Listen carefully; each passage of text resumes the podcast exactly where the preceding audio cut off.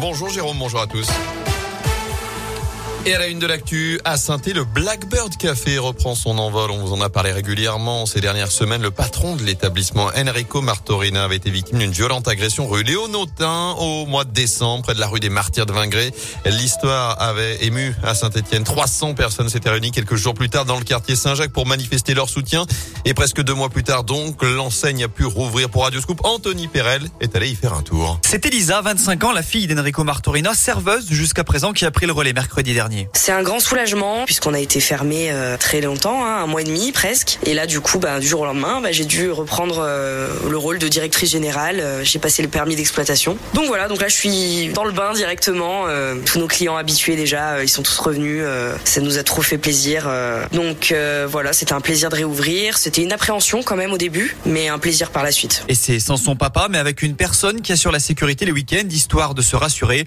De son côté, Enrico Martorina, lui, se remet petit à petit. Moralement, c'est dur. Au niveau de sa jambe, il récupère petit à petit, mais c'est très long. Là, il a attaqué tout doucement la rééducation, mais il est encore en immobilisation. Donc, ils y vont vraiment doucement. Mais en fait, il est content qu'on ait réouvert et puis euh, il attendait ça euh, depuis un moment, quoi. Autre événement que la famille attend, le procès des quatre personnes impliquées dans l'agression. Un mineur sera jugé dès le printemps prochain. Et trois autres individus majeurs devraient eux être jugés l'été prochain. Lui est toujours en fuite. Un détenu de 22 ans s'est évadé avant-hier de la maison d'arrêt de la Talaudière en escaladant l'enceinte de la cour de la promenade et les murs de l'établissement à l'aide d'une corde fabriquée avec des draps. Et d'après le progrès, il s'agit d'un homme arrêté euh, le 29 janvier dernier après avoir ouvert le feu sur deux voitures en deux semaines à la Fouillouse et à Feur. Les enquêteurs les avaient surnommés lui et sa complice Bonnie and Clyde. Dans l'actu également, cet accident de chasse en Haute-Loire. Un promeneur été touché au bras hier matin dans les bois sur la commune de Bozac. Selon le programme, il a été victime d'un coup de feu lors d'une battue pour chasser le chevreuil. Légèrement blessé, il a été évacué vers l'hôpital de Firminy. Le chasseur, âgé lui d'une trentaine d'années, était placé en garde à vue. Il devrait être poursuivi pour blessures involontaires. L'enquête se poursuit. À suivre la quatrième semaine de grève chez Thermal Céramique avec cette grève générale depuis la semaine dernière. Arrêt total de la production à Saint-Marcelin en forêt. Les négociations avec la direction sur une prime de 1000 euros sont au point mort. Les salariés ont voté la poursuite du mouvement en fin de semaine dernière. Enfin, la deuxième semaine du procès de Nordal-Lelandais. Ce lundi, la cour d'assises de Grenoble doit consacrer la matinée à l'examen de la deuxième agression sexuelle commise sur sa petite cousine. L'effet se serait produit une semaine avant la mort de Maëlys en août 2017. Je rappelle que le verdict est attendu en fin de semaine prochaine.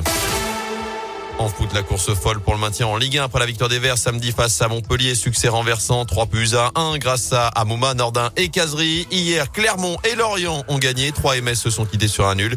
Et Bordeaux a été corrigé. Défaite 5-0 à Reims. Et au classement, 5 équipes se tiennent désormais en 3 points. Les Verts sont toujours derniers, mais en embuscade, deux longueurs seulement de retard sur le premier non relégable. Avant ce déplacement très important mini derby à Clermont. Dimanche prochain, ce sera à partir de 15h.